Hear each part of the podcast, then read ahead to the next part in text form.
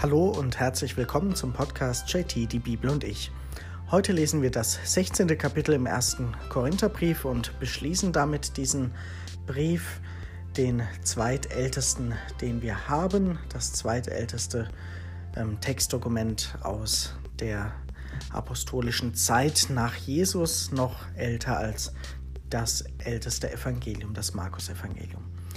Hier hören wir jetzt heute in diesem Kapitel noch ein kurzes Thema, das Paulus zum Abschluss anspricht, bevor er dann seine Reisepläne uns mitgibt und einen abschließenden Gruß und Segenswunsch mit auf den Weg gibt. Lesen wir einmal diesen ersten Abschnitt. Was die Geldsammlung für die Heiligen angeht, sollt auch ihr euch an das halten, was ich für die Gemeinden Galatiens angeordnet habe. Jeder soll immer am ersten Tag der Woche etwas zurücklegen und so zusammensparen, was er kann. Dann sind keine Sammlungen mehr nötig, wenn ich komme. Nach meiner Ankunft werde ich eure Vor Vertrauensleute mit Briefen nach Jerusalem schicken, damit sie eure Lieb Liebesgabe überbringen. Ist es der Mühe wert, dass ich selbst hinreise, dann sollen sie mit mir reisen. Soweit dieser erste Teil. Es geht um eine Geldsammlung, die in den Gemeinden wohl üblich war für Jerusalem, für die Urgemeinde, für das Zentrum sozusagen, für die Apostel. Das heißt, es gab damals schon so eine Versorgungsstruktur, eine Solidaritätsgabe, ein Ausgleich von den Gemeinden untereinander und man hat eben wohl auch dadurch die Apostel gefördert und unterstützt für ihre Tätigkeit, für ihre Mission, für ihre Reisen, für ihren Unterhalt.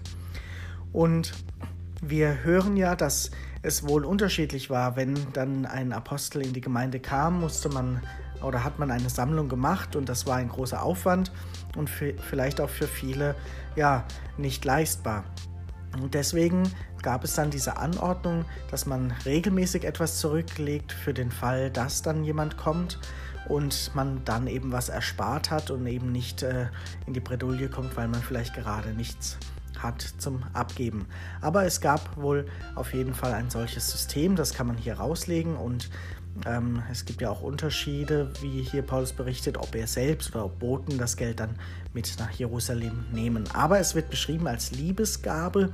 Das heißt also, es soll jetzt keine, ohne, äh, keine Pflicht sein, auch wenn es das na, in, gewisser, in gewissem Sinne dann natürlich schon ist. Aber es soll eine Liebesgabe sein, die man eben geben möchte, um andere zu unterstützen und ja, um zu teilen. Lesen wir einmal weiter, wie es weitergeht. Ich werde zu euch kommen, wenn ich durch Mazedonien gereist bin. In Mazedonien will ich nämlich nicht bleiben, aber wenn es möglich ist, bei euch, vielleicht sogar den ganzen Winter. Wenn ich dann weiterreise, könnt ihr mich für die Weiterreise ausrüsten. Ich möchte euch diesmal nicht nur auf der Durchreise sehen. Ich hoffe, einige Zeit bei euch bleiben zu können, wenn der Herr es zulässt. In Ephesus will ich bis Pfingsten bleiben, denn weit und wirksam ist mir hier eine Tür geöffnet worden. Doch auch an Gegnern fehlt es nicht. Wenn Timotheus kommt, achtet darauf, dass ihr ihn nicht entmutigt, denn er arbeitet im Dienst des Herrn wie ich. Keiner soll ihn gering schätzen. Verabschiedet ihn dann in Frieden, damit er zu mir zurückkehrt.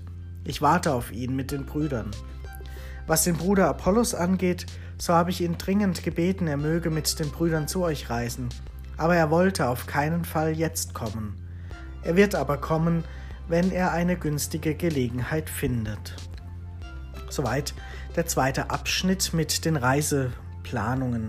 Dadurch kann man eben zum einen ähm, sehen, wer wohin reist und was für ähm, Reiserouten sie haben und aber eben auch in Ergänzung mit der Apostelgeschichte, wo das Ganze ja auch beschrieben wird, kann man dann eben so mögliche Reiserouten zusammenbringen, die da eben beschrieben stehen. Und es werden eben auch noch andere genannt, außer Paulus, die eben auf der Reise sind. Er empfiehlt hier Timotheus, einen seiner Begleiter, und er ermutigt die Gemeinde, dass sie sich genauso um ihn kümmern wie um ähm, Paulus selbst, dass es keine Hierarchien gibt unter den Aposteln und den Begleitern und den Lehrern, sondern dass sie genauso geöffnet werden, äh, die Türen geöffnet werden für ihn wie für Paulus selbst. Und er beschreibt ja, dass er sich auch bemüht und im Dienst des Herrn arbeitet, so wie Paulus. Ähm, Apollos wird noch beschrieben, über ihn geschrieben, dass er jetzt im Moment nicht nach ähm, Korinth kommen kann und will, aber er wird irgendwann wiederkommen, wenn er Gelegenheit hat. Also, dass eben so der Wunsch da ist, in Korinth auch die großen Lehrer und Apostel zu sehen und dass Paulus das auch für wichtig erachtet, dort in die Gemeinde zu kommen und dass auch Apollos wieder vorbeikommt, aber dass eben nicht immer alles möglich ist und dass auch Paulus ja derzeit nicht hinkommen kann und auch nicht nur auf der Durchreise dort sein will, sondern dass er eine längere Zeit bei ihnen bleiben will, dass er sich offenbar dort auch wohlfühlt und dass er es für wichtig erachtet, dass er selbst auch wieder nach Korinth kommt. Lesen wir dann noch den Briefabschluss. Seid wachsam, steht fest im Glauben, seid mutig, seid stark. Alles, was ihr tut, geschehe in Liebe. Ich habe noch eine Bitte, Brüder und Schwestern. Ihr kennt das Haus des Stephanas. Sie sind die erste Frucht Achaias und haben sich in den Dienst für die Heiligen gestellt. Solchen ordnet euch unter, ebenso jedem, der mitarbeitet und sich abmüht. Es freut mich, dass Stephanas, Fortunatus und Archaicus zu mir gekommen sind.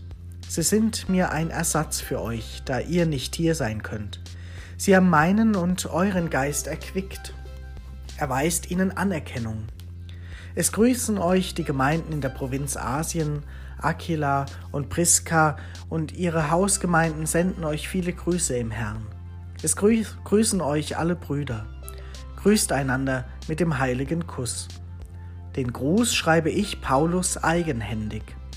Wer den Herrn nicht liebt, sei verflucht. Maranatha, unser Herr komm.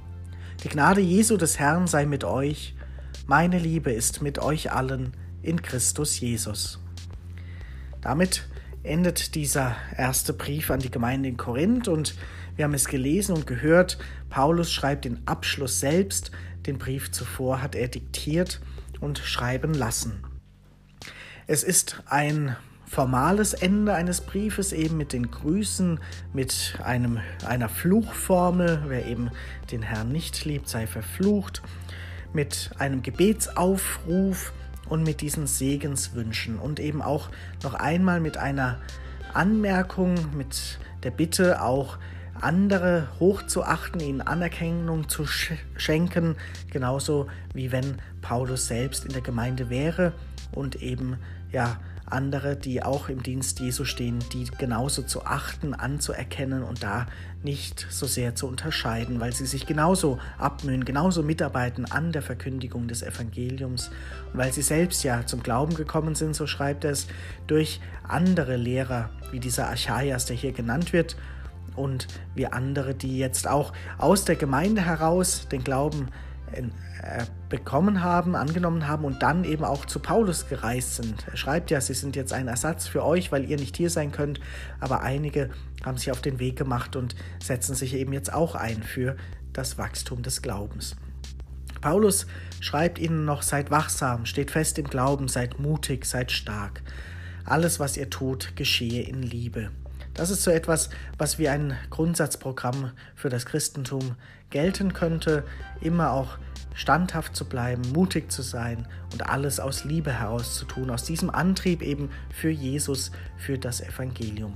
Und da sagt eben Paulus am Ende ja, meine Liebe ist mit euch allen in Christus Jesus. Also ich bin mit euch verbunden durch das gemeinsame Lieben, durch das gemeinsame Glauben, durch das gemeinsame standhafte Eintreten für den Glauben, für die anderen Menschen, für dieses Evangelium aus dem Geist Jesu selbst heraus zu leben. Ein Brief, der insgesamt einige Themen abhandelt, der einen Einblick gibt, was in den jungen Gemeinden Fragen und Streitigkeiten sind, wo auch Gefahren der Spaltung lauern, wo einiges herauszulesen ist, wie die Gemeinden sich treffen, versammeln, wie sie Gottesdienst feiern, wie sie äh, zu verschiedenen Themen stehen, wie sie sich auch streiten über die einzelnen Lehrer, die in den Gemeinden wirken, die Apostel, wie sie sich streiten über inhaltliche Fragen bis hin zum Kern des Glaubens der Auferstehung. Wir hören sogar eben auch über den Kollektenplan der damaligen Zeit, etwas, was sich ja bis heute durchgehalten hat. Und wir bekommen viel mit, auch wie Paulus hier denkt und redet und schreiben lässt und schreibt und wie er in Verbindung mit den Gemeinden steht und seine Sorge um diese Gemeinden wird auch deutlich, wie er ihnen eben gute Ratschläge geben will, wie er aber auch weiß, es braucht auch seine Anwesenheit, die Anwesenheit von anderen, damit die christlichen Gemeinden wachsen und standhaft bleiben können, auch in den Herausforderungen der umliegenden Zeit und Kultur und eben auch der anderen Strömungen, damit sie eben nicht sich abbringen lassen von ihrem guten Weg. Das ist sicherlich ähm, sinnbildlich auch für andere Briefe, aber soweit erstmal die Botschaft Paulus an diese Gemeinde in Korinth. Und neben die, nach diesem ersten Korintherbrief starten wir morgen mit dem zweiten Korintherbrief, der dann auch der nächstälteste oder jüngste Text eben ist, den Paulus dann ein Jahr später ungefähr geschrieben hat auf seiner Reise, wahrscheinlich in Mazedonien. Da dürfen wir dann morgen einsteigen. Für heute erst einmal noch einen schönen Tag.